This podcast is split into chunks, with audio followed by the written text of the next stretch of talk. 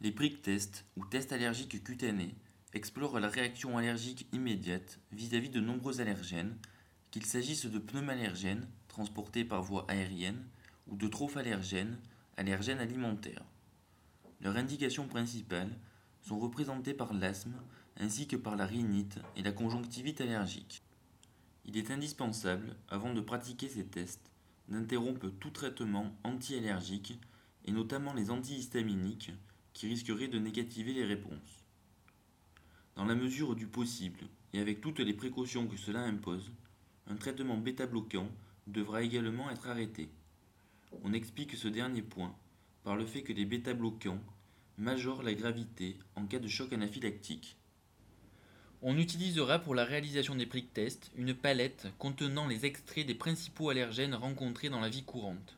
Cependant, d'autres allergènes plus spécifiques pourront également être testés. L'aiguille utilisée sera une aiguille épidermique standardisée en plastique rigide.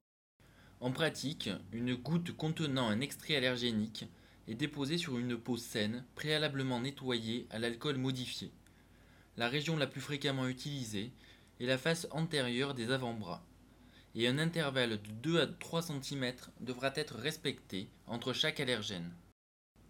La peau est ensuite piquée à travers la solution allergénique à l'aide de l'aiguille standardisée et en opérant pendant la ponction une légère rotation. On note ensuite sur la peau du patient le nom de chacun des extraits allergéniques testés. L'étape suivante consiste à retirer l'excès d'allergène à l'aide d'un papier absorbant appliqué sur la peau. La lecture des résultats se fera 15 à 20 minutes plus tard. Les critères de positivité dépendent de l'allergène utilisé. On peut toutefois considérer un prick test comme positif quand le diamètre de la papule est supérieur à 3 mm ou supérieur à la moitié du diamètre du témoin positif. Le témoin positif est un prick test à l'histamine ou au phosphate de codéine. Il entraînera normalement une réaction positive. Le témoin négatif, utilisant le solvant de l'allergène mais ne contenant pas de principe actif, permettra d'éliminer un dermographisme.